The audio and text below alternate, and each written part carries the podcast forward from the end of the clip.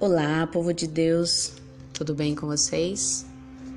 Hoje nós vamos meditar em Lucas, no capítulo 4, que tem por título Parecidos com Ele, Parecidos com Jesus.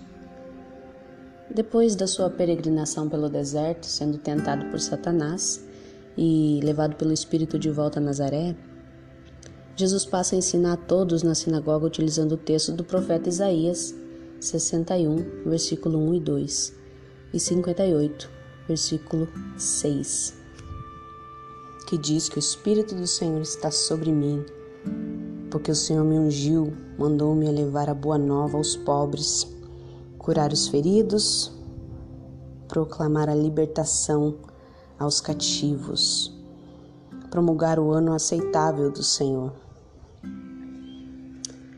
na sinagoga era costume a assembleia se levantar para a leitura e se sentar para ouvir o sermão.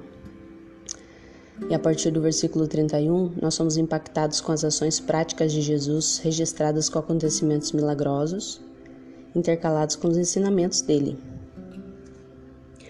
Todos os evangelhos seguem esse padrão porque os ensinamentos e os milagres de Jesus se apoiam e se explicam mutuamente.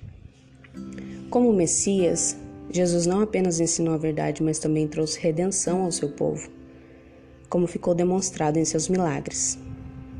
Todos se admiraram dele, porque em seu ensino havia autoridade. Diferente dos fariseus e escribas, que apelavam para as tradições e os mestres do passado, Jesus não citou nenhuma autoridade. Essa discordância em relação ao modelo praticado pelos escribas maravilhavam as pessoas. Em todo o seu ministério, Jesus tinha sua maior preocupação nas pessoas, demonstrando cuidado, ensinando e tendo compaixão. Nesse entendimento e trazendo para o nosso contexto atual, como que a gente pode ser parecido com Jesus?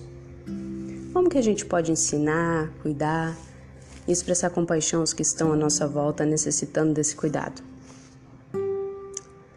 Olha, nos próximos capítulos nós vamos ver outros diversos ensinamentos e ações de Jesus que irão nos desafiar a sermos mais parecidos com Ele. O Senhor está nos desafiando a sermos parecidos com Ele e demonstrarmos compaixão e amor àqueles que necessitam. Vamos fazer parte disso? Essa é mais uma mensagem com amor ao seu coração em nome de Jesus.